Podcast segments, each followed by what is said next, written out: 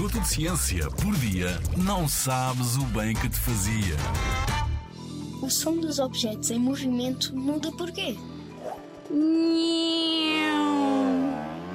Este é o exemplo do barulho que uma mota faz em movimento. Ao fazer este som, aposto que conseguiste perceber que a mota se estava a aproximar e depois afastou-se. Não foi? Esta alteração na tua percepção do som tem um nome: efeito Doppler.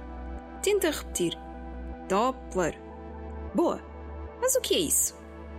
Imagina que estás parado no passeio à espera que fique verde para poderes atravessar a estrada. Aproxima-se uma moto que faz barulho, ou seja, emite um som.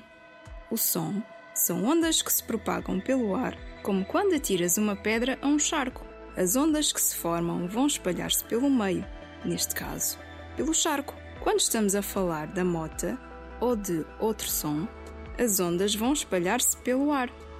À medida que a mota se aproxima de nós, a forma como a ouvimos, ou seja, percepcionamos o som que ela emite, altera-se. Este som contínuo da mota, à medida que se aproxima, faz com que as ondas fiquem mais próximas umas das outras, aumentando a sua frequência.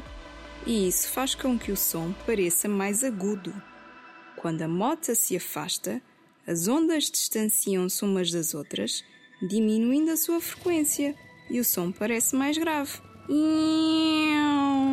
Se quem está em movimento és tu e o objeto que está a emitir o som está parado, o efeito Doppler também acontece. Agora já sabes o que é o efeito Doppler. Descobrir mais sobre física é como andar de mota. É bastante divertido. E nunca se esquece. Ah, esperem. Isso é a bicicleta.